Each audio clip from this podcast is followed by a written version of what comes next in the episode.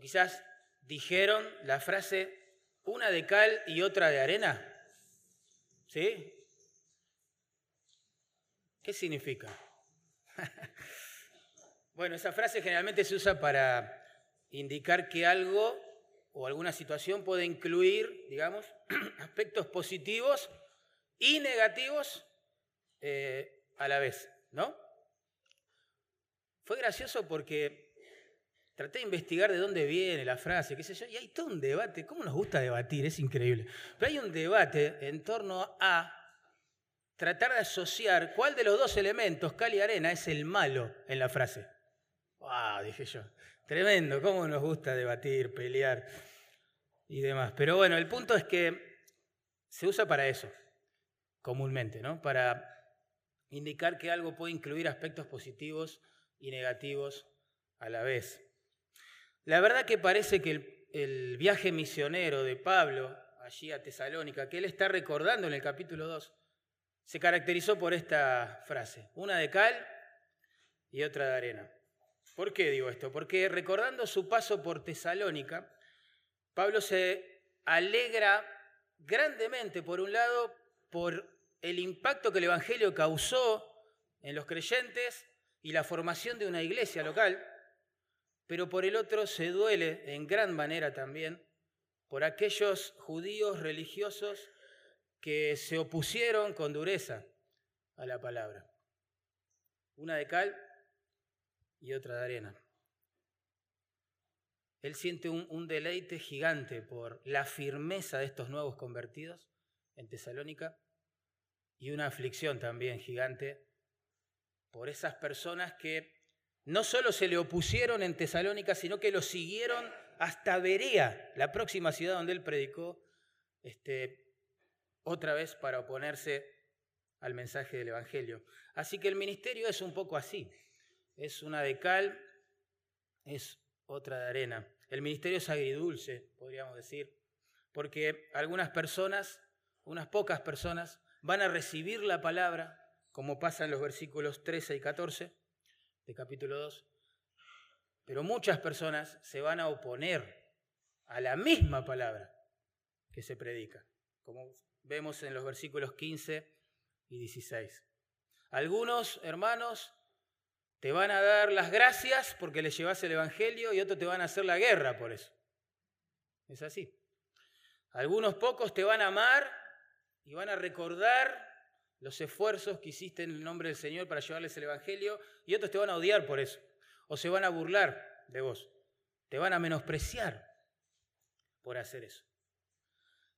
Y esa es un poco la idea de este párrafo. En el ministerio siempre va a haber personas que te van a alegrar el corazón por la recepción que tienen a la palabra y hay personas que te van a romper el corazón por el rechazo que tienen a la palabra. ¿sí? Noten, leamos capítulo 2, verso 13.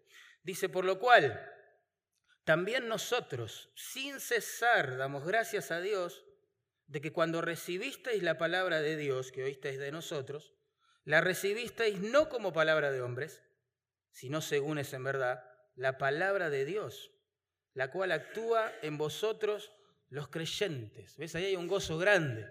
Hay gente que recibió esa palabra, como lo que es. Palabra de Dios, no una nueva filosofía o religión predicada.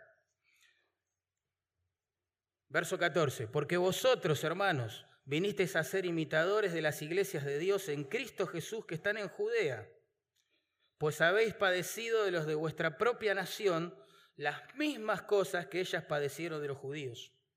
Y acá viene el gran dolor. Así como hay gente que recibe la palabra, es transformada, comienzan a amar, a alabar, a servir y a buscar a Jesús, hay otros que se oponen con vehemencia.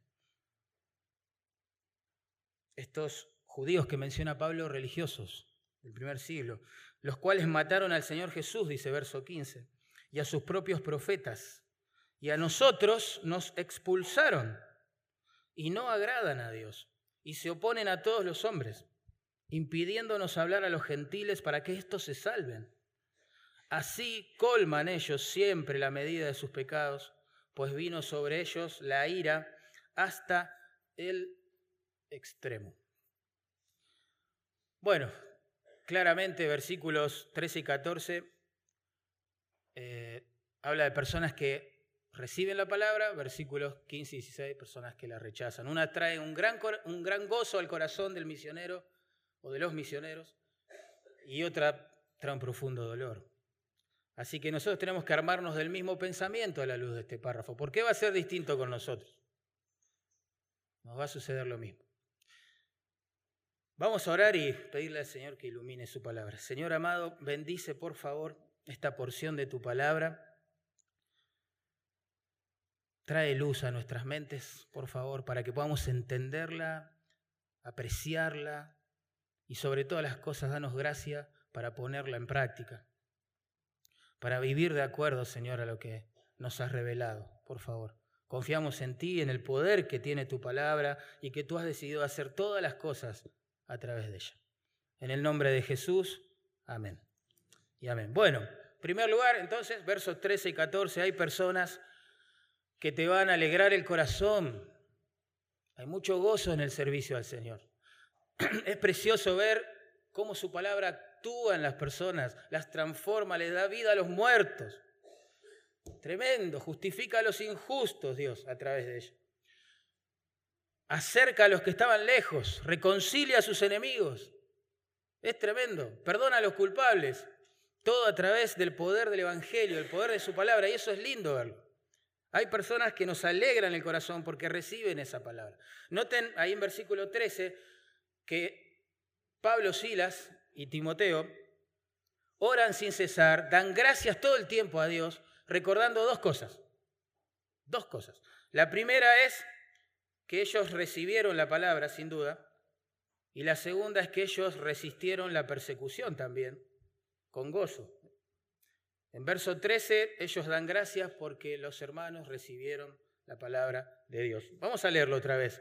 Dice, por lo cual también nosotros sin cesar damos gracias a Dios de que cuando recibisteis la palabra de Dios que oísteis de nosotros, la recibisteis no como palabra de hombres, sino según es en verdad la palabra de Dios, la cual actúa en vosotros los creyentes. ¿eh? Esa palabra que ellos predicaron en su viaje misionero, hoy, cuando escribe la carta, tiempo después, separados geográficamente uno del otro, seguía obrando en el corazón de esas personas. Y para que la palabra de Dios actúe en nosotros, tiene, en primer lugar, como dice allí, que ser recibida. Tiene que ser recibida. Hay misterios alrededor de la predicación de la palabra que todos los que queremos, fuimos llamados a hacer eso, no entendemos. A veces no entendemos por qué un mismo mensaje que se predica impacta a determinado grupo de hermanos y duerme a otros. No, no, no se entiende. ¿Por qué algunos salen quebrantados? ¿Por qué otros salen hablando de política, del fútbol, del clima? Hay, hay cosas que suceden cuando se predica la palabra que uno no entiende. A veces tiene que ver con la disposición, obviamente, del corazón. Porque para que la palabra actúe en nosotros, nosotros tenemos que recibirla, como dice el texto. Ellos recibieron la palabra de Dios, que oísteis de nosotros. Ellos lo hicieron. El verbo ahí que se traduce recibisteis significa eso. Da la idea de recibir algo, tomar algo que alguien me da, o ponerme al lado de alguien, o aprender algo al lado de alguien. Todo eso está metido en el concepto. Y esta sin duda es una referencia a la predicación de estos misioneros en la visita o en su visita a Tesalónica. Los hermanos se pusieron al lado de ellos y tomaron lo que les enseñaron. Ese es el, punto acá. No siempre hacemos eso nosotros. No siempre venimos tan preparados eh, a escuchar la palabra de Dios los domingos o cada día en casa, cuando lo hacemos también. Pero Pablo da gracias a Dios porque estos hermanos, puntualmente los tesalonicenses, no solo escucharon lo que dijo, lo que predicaron, sino que también lo tomaron, lo recibieron, lo apropiaron. ¿sí? Y me gusta esta combinación, que explica un poco también estos misterios que hay en la predicación, ¿no? porque la frase esta, recibisteis la palabra de Dios que oísteis de nosotros, nos explica algo de cómo funcionan realmente las cosas. A ver, estas palabras, según ese versículo, son de procedencia divina. Es palabra de Dios, ¿verdad? Pero esa palabra divina tiene que ser predicada por bocas humanas. Ese es el punto. Y ahí se puede trabar un poco el mecanismo, sin duda, pero esa es la forma que Dios en su soberanía eligió obrar. En 1 Corintios 1:21, Pablo le escribe a, a, un grupo de creyentes que estaban fascinados, enamorados, ¿sí? con las nuevas palabras que traían los filósofos, a que sean humildes y entiendan que Dios o a Dios le agradó salvar a las personas a través de la locura de la predicación bíblica. Ese es el método que Dios eligió. Hoy en día, con los medios de comunicación tan sofisticados que tenemos y los estudios en cuanto a eh, las ciencias de la educación, el tema de la predicación es como que ya ha pasado de moda. Ya no es pedagógico, ya no es relevante escuchar un monólogo de una persona, este, no sé, durante 50 minutos. Es una locura. Ya no, no se considera un método valioso. Por eso las iglesias, adoptando estas nuevas filosofías, descuidando el plan soberano de cómo Dios armó las cosas, descuidan la predicación, la reemplazan por otras cosas, que quizás pueden ser más entretenidas, pueden ser más pedagógicas, pueden ser más atractivas. Pero yo he aprendido que cuando un ministerio, una iglesia, una misión, una denominación deja la palabra, Dios los deja a ellos. Y eso nos puede pasar a nosotros también. Porque Dios decidió obrar así, a través de su palabra predicada por bocas humanas. Es su plan. Él podría haber traído a sus ángeles, ¿no? Y hacer todo un despliegue glorioso en los cielos para traer temor sobre los hombres y que escuchen el mensaje. Sin embargo, eligió usarnos a nosotros, a vos, a mí. Así funcionan las cosas. Y esto me lleva a pensar un montón, porque entonces a la luz de esta verdad, nuestra responsabilidad, hermanos, entonces es evangelizar, pero entendiendo a la vez que solo Dios puede salvar.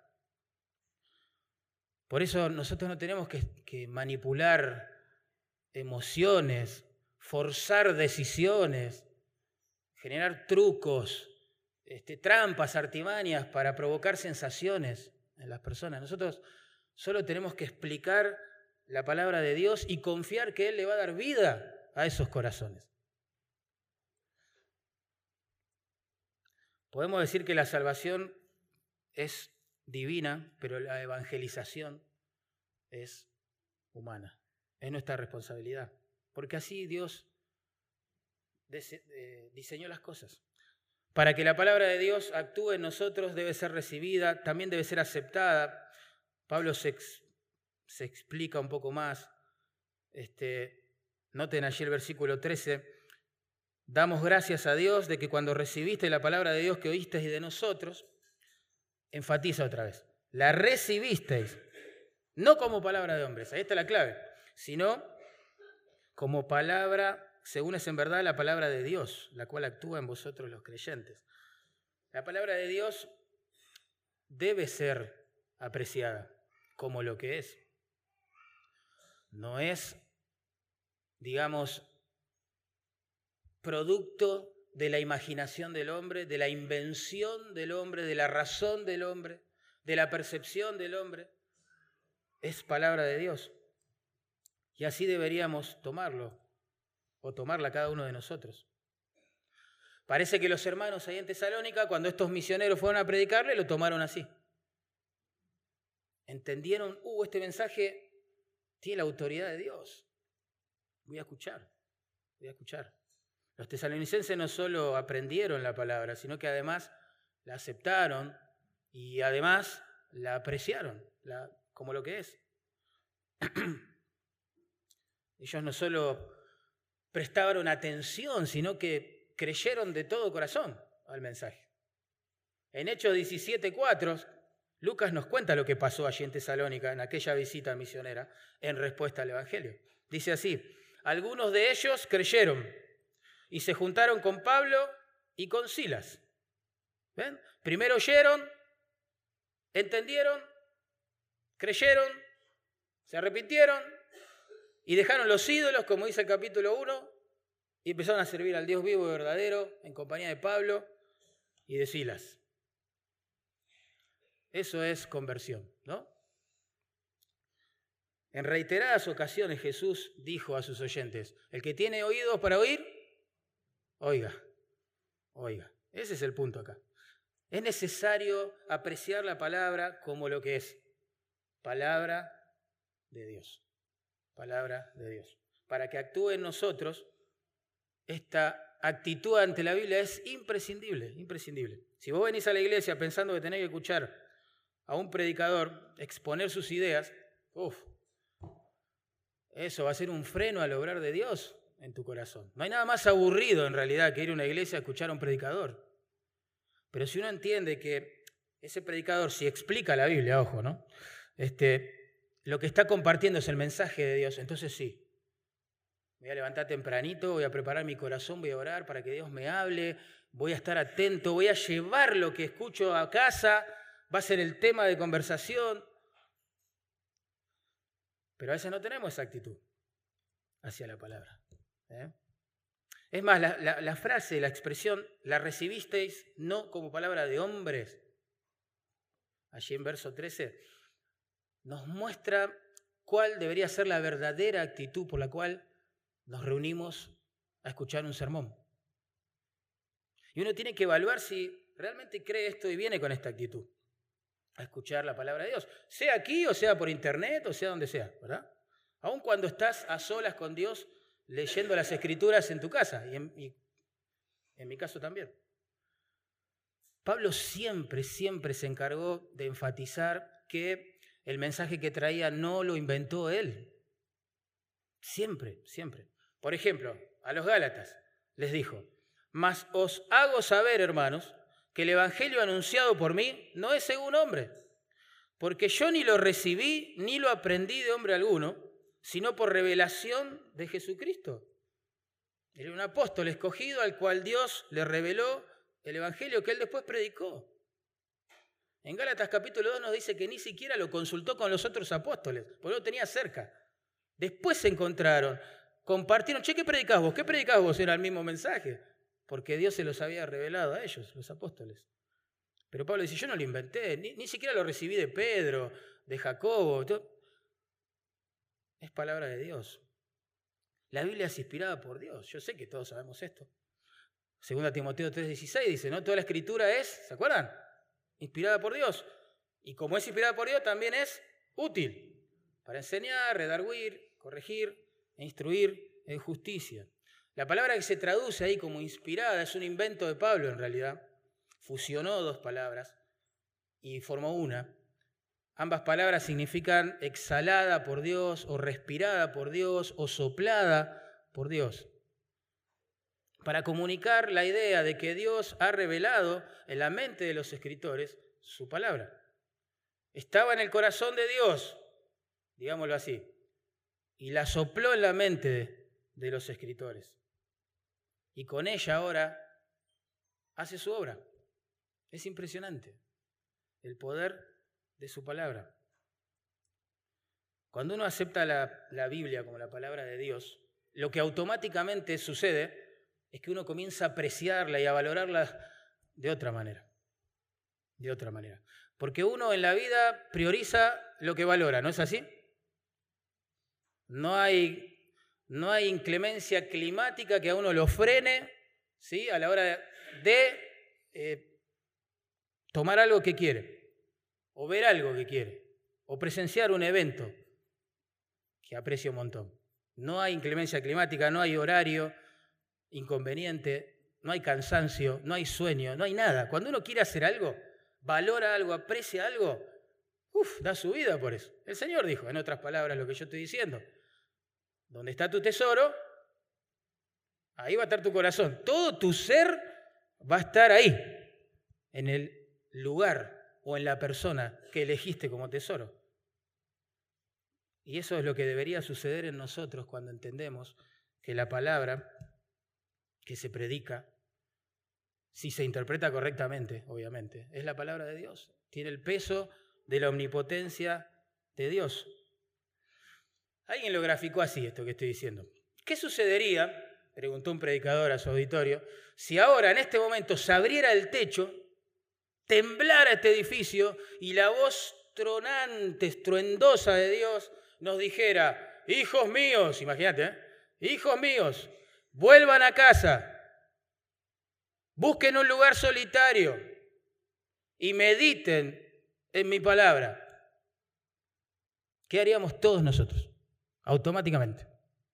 Saldríamos corriendo para casa, buscaríamos un lugar solitario y meditaríamos en las escrituras. ¿Por qué? Porque la voz de Dios supuestamente, wow, irrumpió el edificio, temimos y obedecimos. Pregunto, ¿no? ¿Por qué no temblamos ante su palabra escrita de la misma manera? Algo pasa, algo se traba. Espero que no seamos como Israel, que necesitamos relámpagos, truenos, sonido trompeta, Uf, mucho miedo para aprender a temer a Dios y obedecer las escrituras. Que seamos como niños.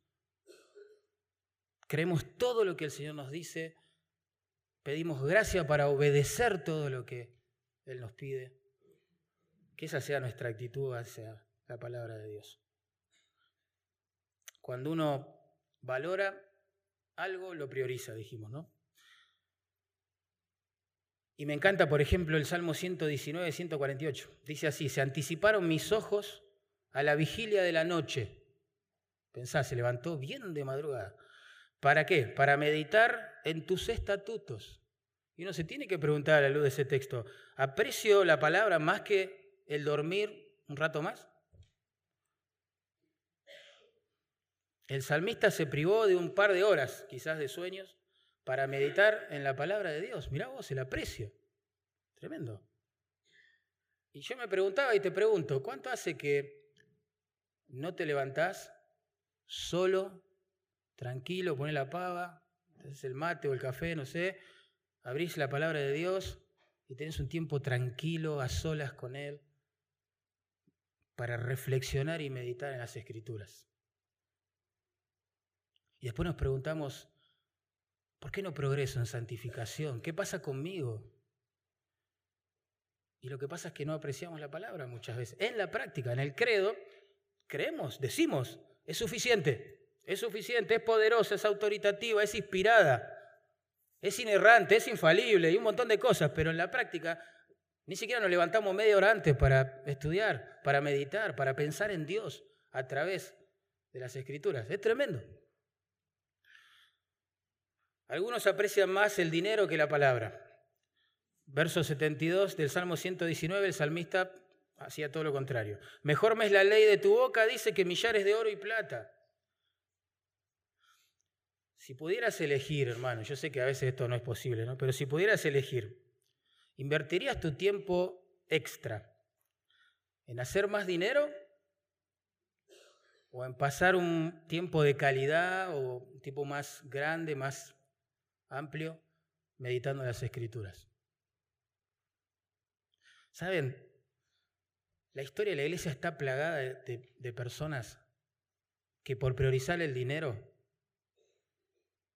han descuidado su tiempo con las escrituras y como las escrituras no llenaban su corazón, también descuidaron su tiempo de enseñanza de las escrituras en casa, en el hogar solo para darse cuenta al final del camino que tenía más dinero que antes, pero perdió a sus hijos y su matrimonio. La ecuación no cierra, pero algunas personas en la práctica, nunca lo van a decir, pero en la práctica aman más el hacer dinero que las escrituras. No les importa sacrificar en el altar del dinero su tiempo con Dios, su tiempo con su familia, su tiempo con su esposa, sus hijos, su tiempo para practicar disciplinas espirituales que lo ayuden a santificarse, no importa. Y después nos preguntamos, ¿qué pasa con mi santificación? No puedo progresar, no puedo cambiar, no me puedo ordenar.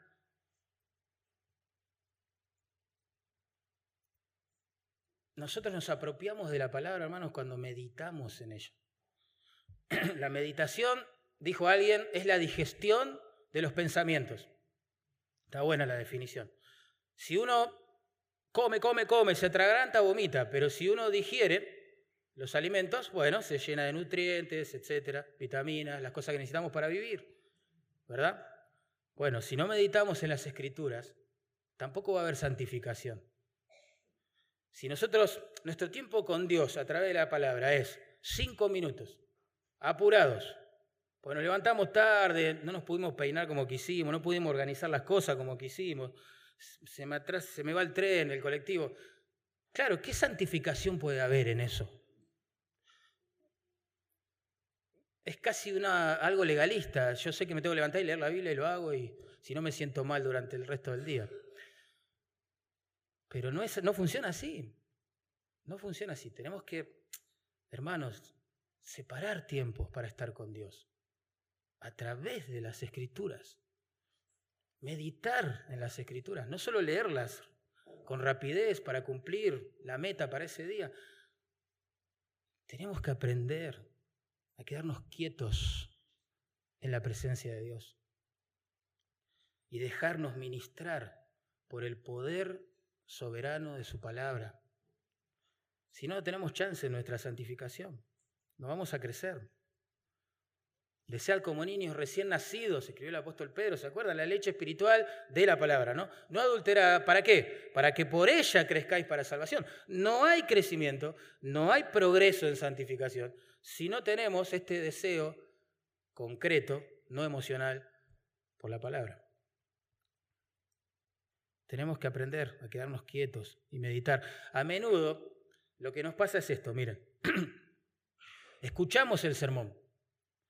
Porque se supone que para eso venimos a la iglesia. Entonces escuchamos el sermón, cumplimos.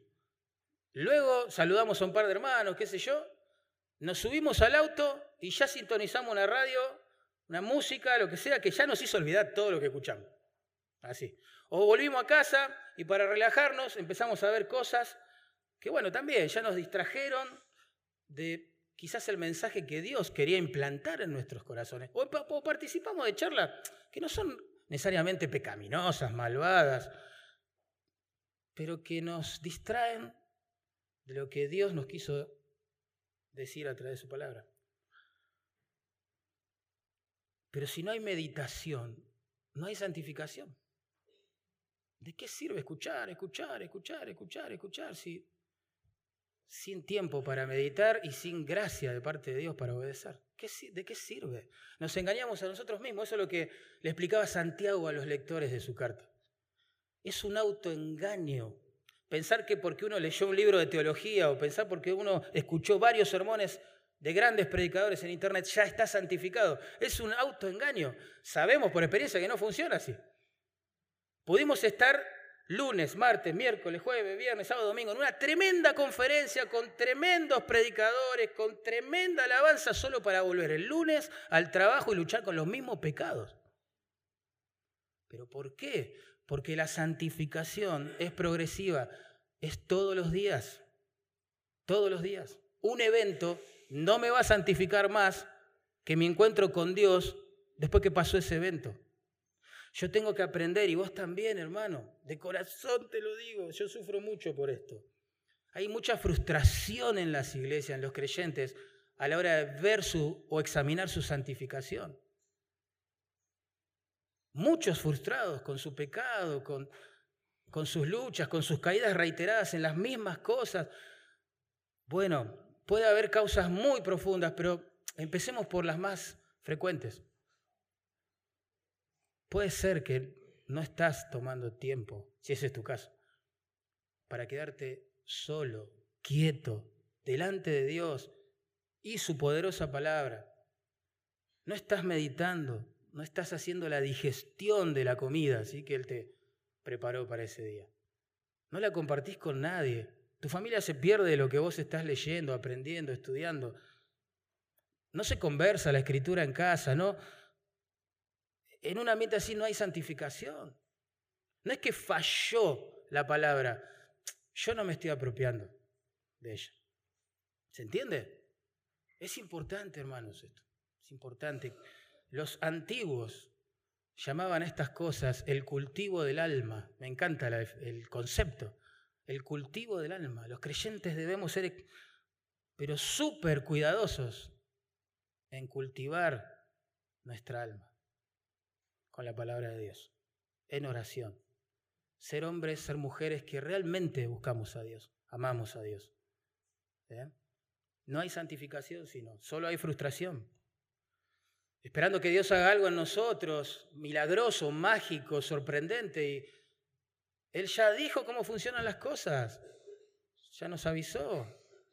Ya nos, nos lo aclaró en su palabra. Pero lo lindo de esto es que cuando aprendemos, aceptamos y apreciamos la palabra de Dios, como dice el texto, ella actúa en nosotros. La idea es, está actuando todo el tiempo en nosotros. Todo el tiempo. El verbo que se traduce actúa en realidad significa trabajar o producir con mucha eficacia. Mucha eficacia. Lo que quiere decir el concepto acá es lo que el escritor de Hebreos nos dice en el capítulo 4, verso 12 de su carta. La palabra de Dios es eficaz, ese es el punto. Es eficaz, siempre logra el propósito por el cual Dios lo envía, es preciso Dios con su palabra. Él nos conoce, Él sabe cómo tratar con nosotros a través de su palabra. Pero para eso uno tiene que aprender, aceptar, apreciar, priorizar la meditación en las escrituras, claramente, como hicieron estos hermanos en Tesalónica. El punto acá es que aun cuando Pablo, Silas estaban lejos de estos hermanos, porque ellos tuvieron que salir corriendo de Tesalónica por la persecución, ellos estaban tranquilos pues sabían que la palabra seguía obrando en el corazón de los hermanos. En Marcos 4, 26, 28 Jesús nos presentó la misma verdad, pero la ilustró con una parábola que me encanta. Dijo así el Señor, así es el reino de Dios. En otras palabras, así funciona la economía de Dios. No importa cómo funciona el mundo, así funciona el reino de Dios. A ver, así es el reino de Dios. Como cuando un hombre echa semilla en la tierra y duerme y se levanta de noche, de día, y la semilla brota y crece sin que él sepa cómo. Ya estarán conectando, ¿no? Las cosas. ¿Qué está explicando el Señor así? Que en su reino, ¿por qué Él lo determinó así, en forma soberana? Para quitarle todo mérito a los hombres y, dar, y atribuirse toda la gloria porque es lo que merece. Las cosas funcionan así. Alguien tira la semilla de la palabra de Dios, pero esa persona pues se fue a dormir. No está pensando todo el tiempo, a ver qué pasó, quién creyó, quién no creyó, a quién bendijo, a quién no le bendijo, quién fue edificado, quién no, quién... No piensa eso, se va a dormir. Y se levanta el otro día. Y ya se olvidó quizá de lo que predicó.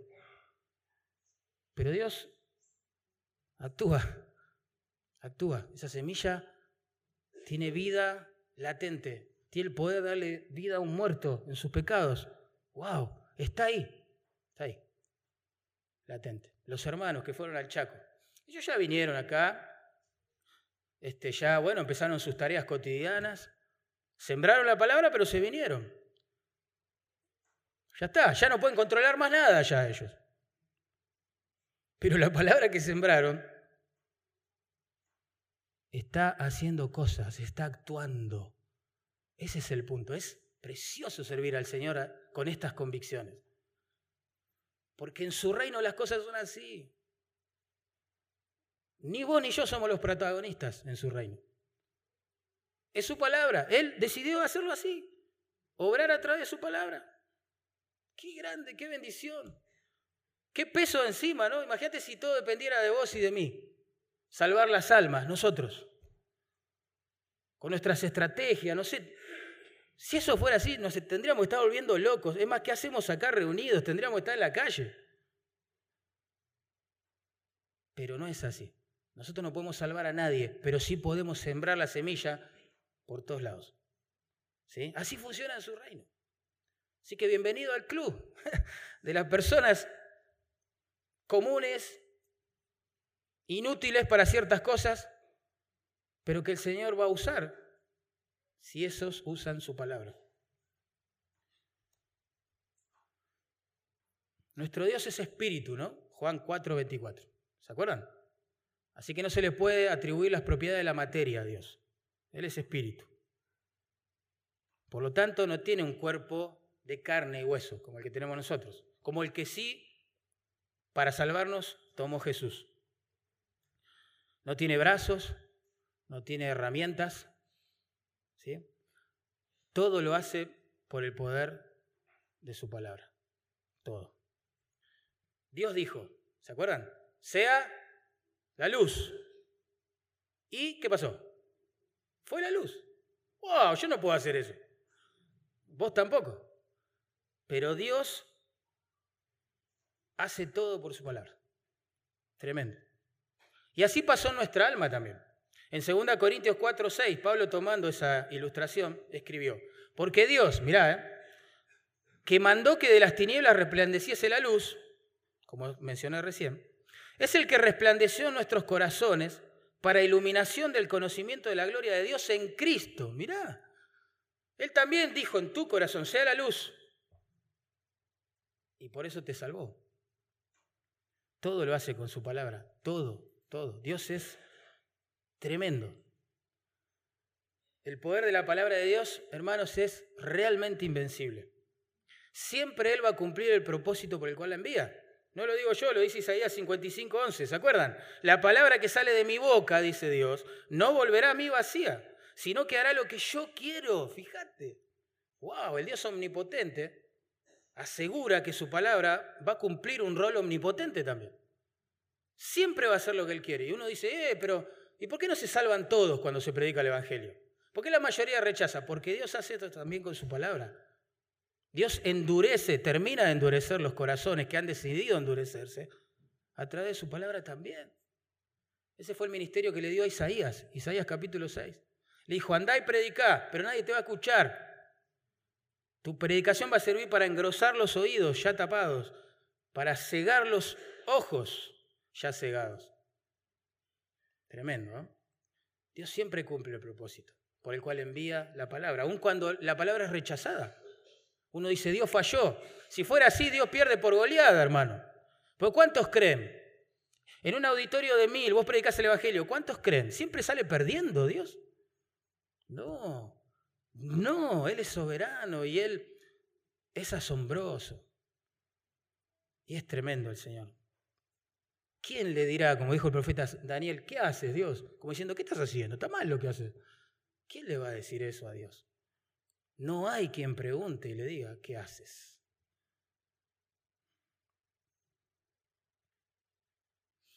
Por eso, hermanos, si es aprendida, si es aceptada, si es apreciada, ¿sí?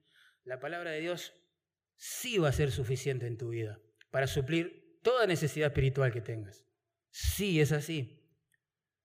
No es un problema de la palabra, es un problema nuestro. La palabra tiene poder para salvar al incrédulo, ya lo sabemos. Santiago 1.18 dice, Él de su voluntad, la salvación es de Dios, Él de su voluntad, nos hizo nacer por la palabra de verdad, ¿ves? Para que seamos primicia de sus criaturas. Lo hace con su palabra, ¿ven? Si alguien va a salvarse, es por, porque va a escuchar la palabra. Poder para salvar. Tiene poder para santificar. Ustedes saben que Jesús antes de ir al Padre oró, pidió, Padre, santifícalos en tu verdad, mis discípulos, santifícalos en tu verdad. Tu palabra es verdad. Juan 17, 17, ¿no? Las, por eso les digo que sin meditación no hay santificación. No hay. Es la herramienta que Dios usó para santificarnos, hermanos. Ninguna dosis emocional Ninguna estructura, truco, estrategia, programa va a producir eso en nosotros. Puede captar nuestra atención, pero no podrá lograr santificación.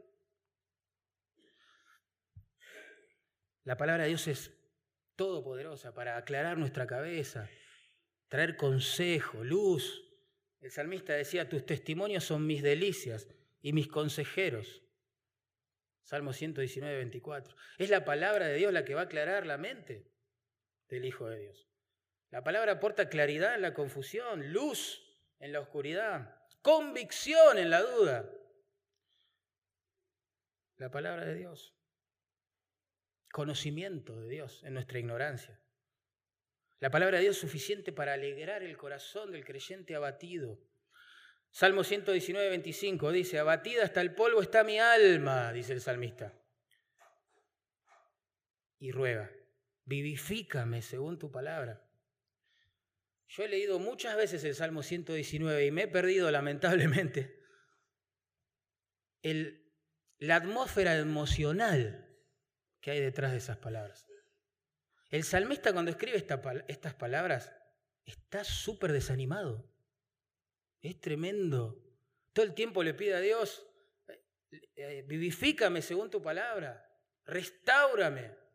Se siente morir, se siente secar por dentro, se, se marchita. Así está escribiendo este salmo. Tremendo. Uno pensaría que está predicando en una conferencia. No, está súper desanimado, pero él entiende, entiende que a pesar de cómo se siente, cómo le va en la vida o cómo lo tratan los enemigos, porque esa es la idea del Salmo, él busca a Dios a través de su palabra y Dios lo revive. Lo revive. John Bunyan solía decir, este hombre de Dios, predicador, bautista, que, que, estuvo preso 12 años ¿sí? por anunciar a Jesús y nada más, él solía decir, hoy estoy tan triste, decía, voy a buscar un lugar solitario para meditar en las escrituras. Y sus biógrafos quedaban asombrados por su sencillez. Este hombre no estudió en ningún seminario, no, tenía ninguna maestría ni doctorado en nada. Pero conocía a Dios. Y un erudito contemporáneo del puritano dijo, yo quisiera, daría toda mi erudición, dijo, por la pasión de este hombre.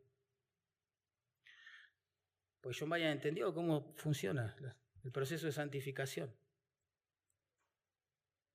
Y esta, esta palabra que sostiene, que da poder, capacitó a estos hermanos para enfrentar la persecución. Porque a vosotros, verso 14, hermanos, porque vosotros, perdón, hermanos, vinisteis a ser imitadores de las iglesias de Dios en Cristo Jesús que están en Judea. Pues habiendo padecido, dice allí, de los de vuestra propia nación las mismas cosas que ellas padecieron de los judíos. Tendríamos que leer todo el capítulo, ellos perseveraron. Perseveraron.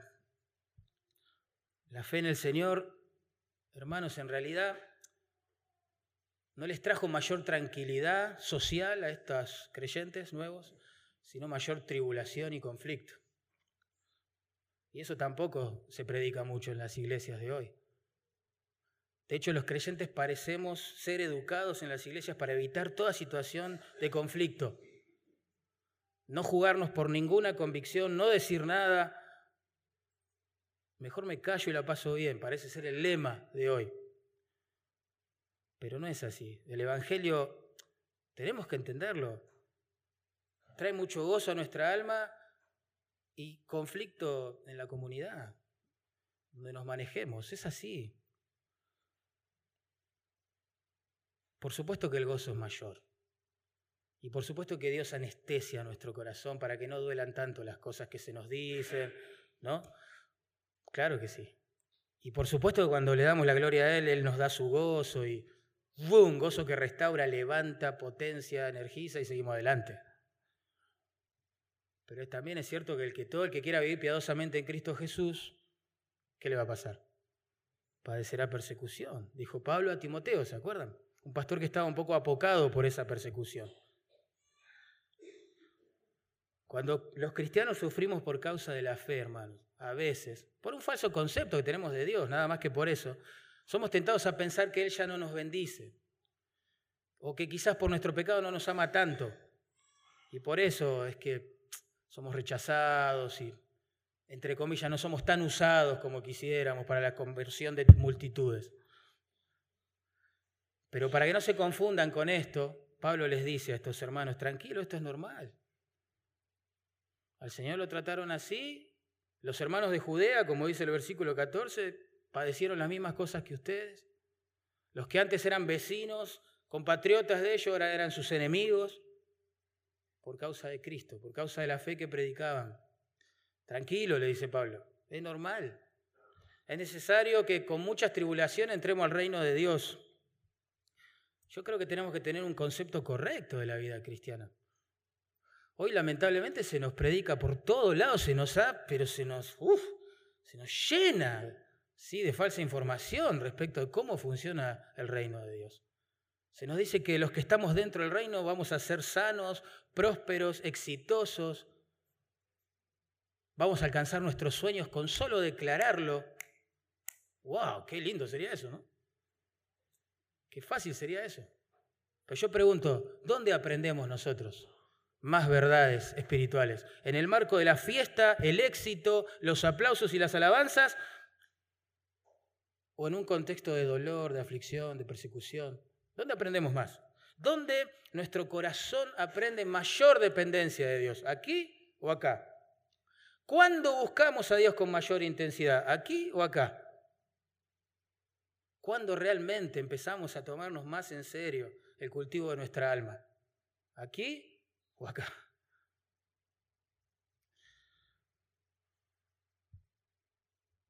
Estos hermanos sufrieron las mismas cosas que sufrieron los hermanos en Judea, como dice el texto, que sufrió el Señor Jesucristo, que sufrieron los profetas, que sufrieron los apóstoles.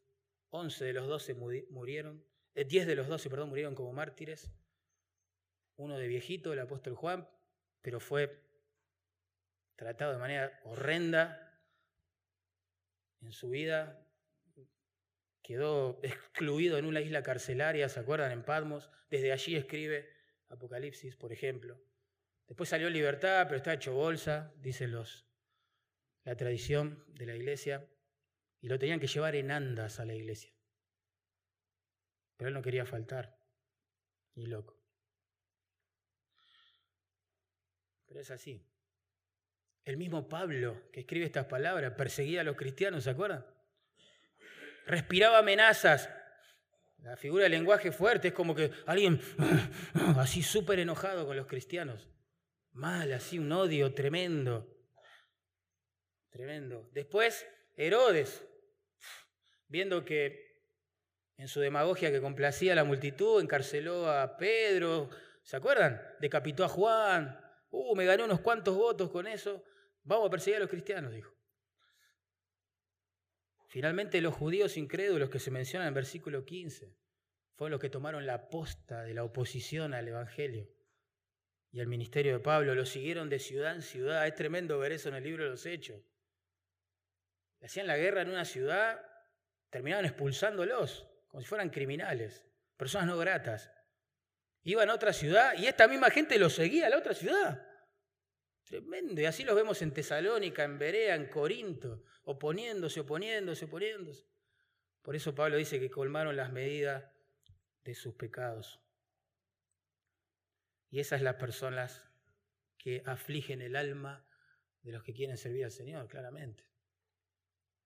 Claramente. Y en todas partes hay, con distintos niveles de oposición, de violencia, de intensidad, obvio. Vamos desde la burla a nuestro planeta y el simple desprecio hasta el martirio. Todo en el siglo XXI, ¿eh?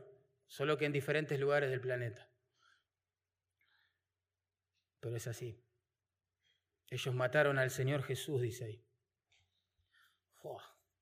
Mataron al Señor Jesús. Ese mismo odio que tuvieron hacia el Señor lo van a tener hacia sus discípulos.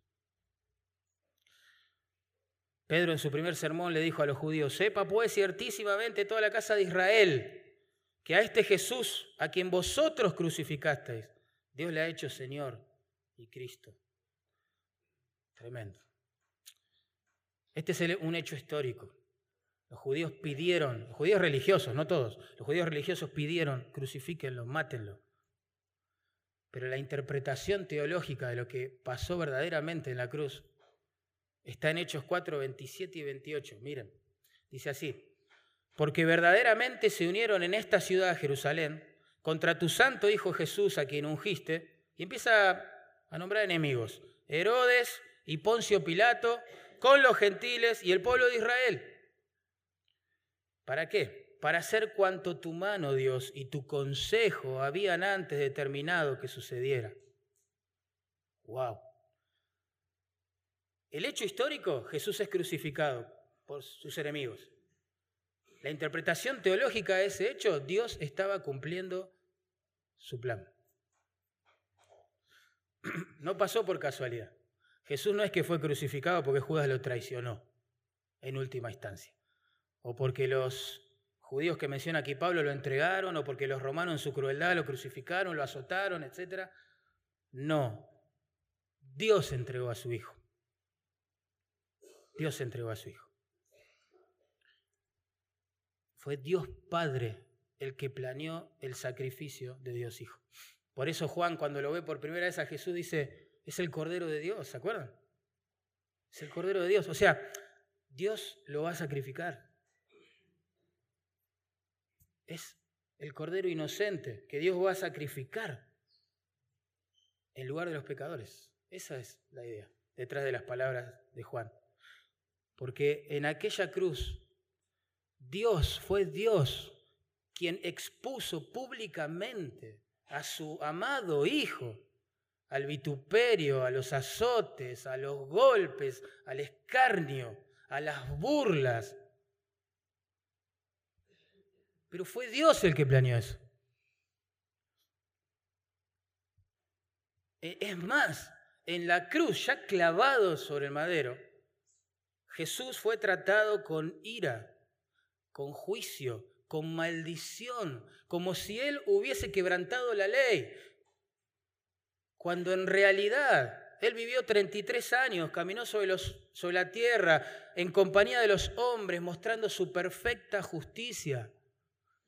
Él fue el único que obedeció la ley de Dios, que siempre agradó a Dios, que siempre buscó la gloria de Dios, que vivió la vida que ni vos ni yo jamás vamos a poder vivir. Sin embargo, el Padre le trató a él el justo, como si fuera el culpable de todos los pecados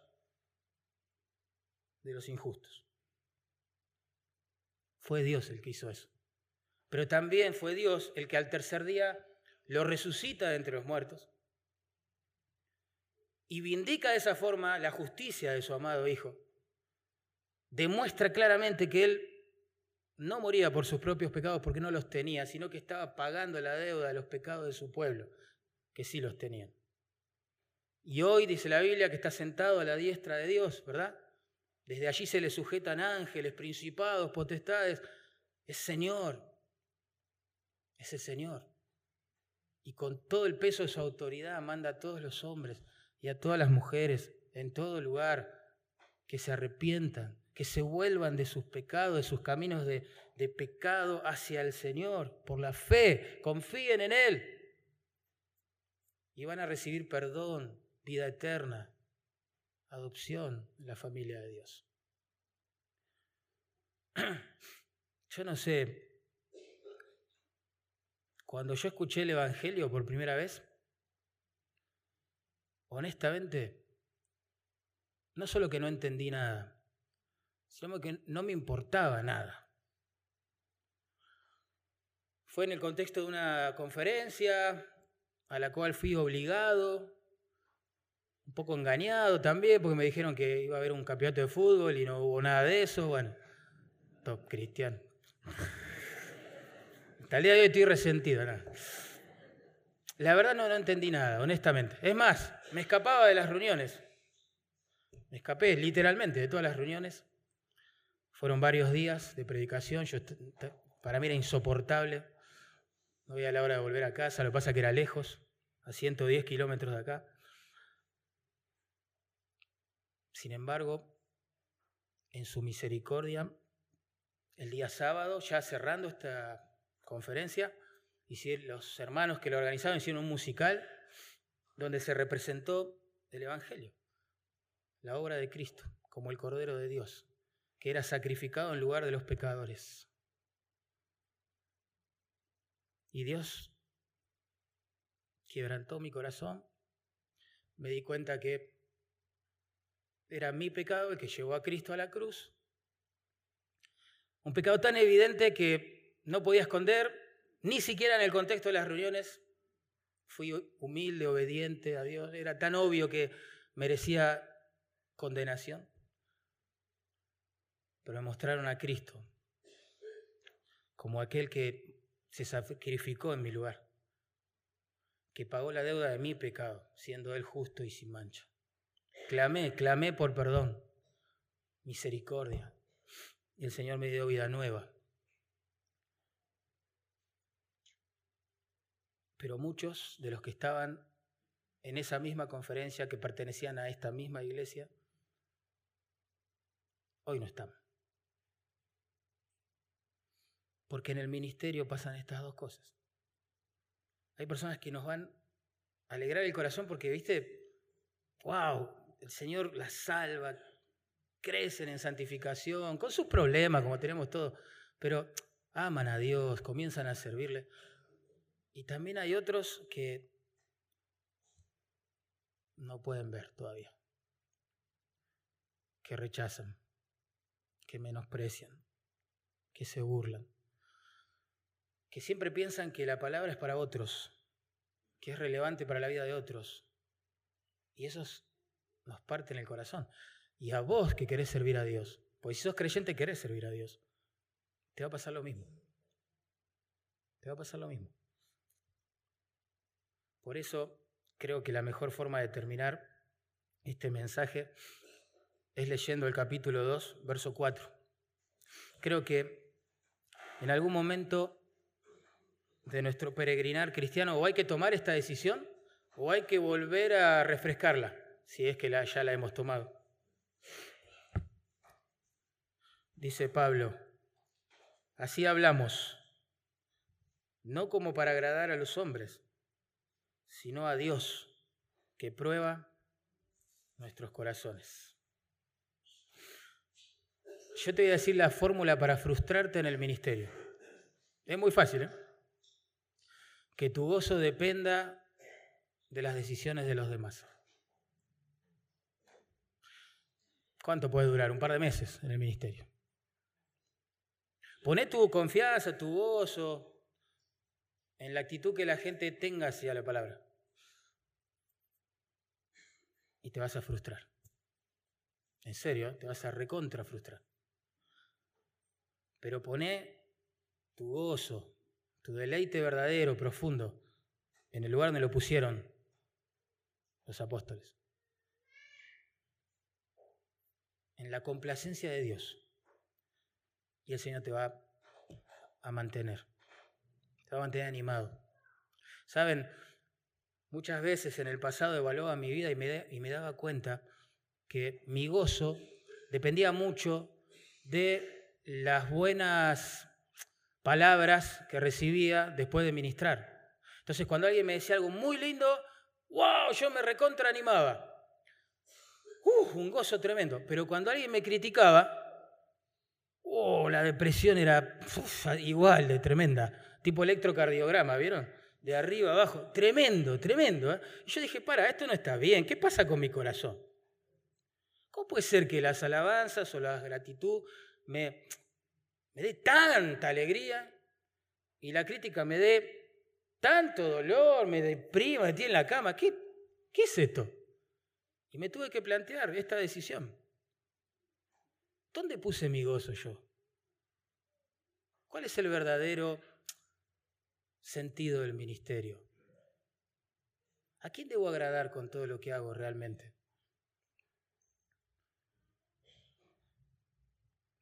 Te animo a examinar eso.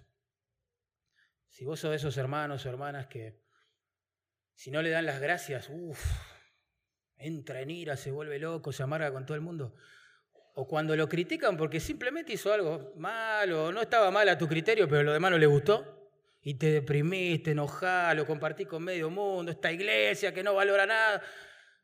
Y si por el otro lado sos de aquellos que cuando le dicen gracias, hermano, se siente la gloria en el Sinaí, yo te animo, de verdad te digo, examina tu corazón, porque puede ser que en lo profundo de tu alma estés haciendo las cosas para los hombres y no para el Señor. Vamos a orar.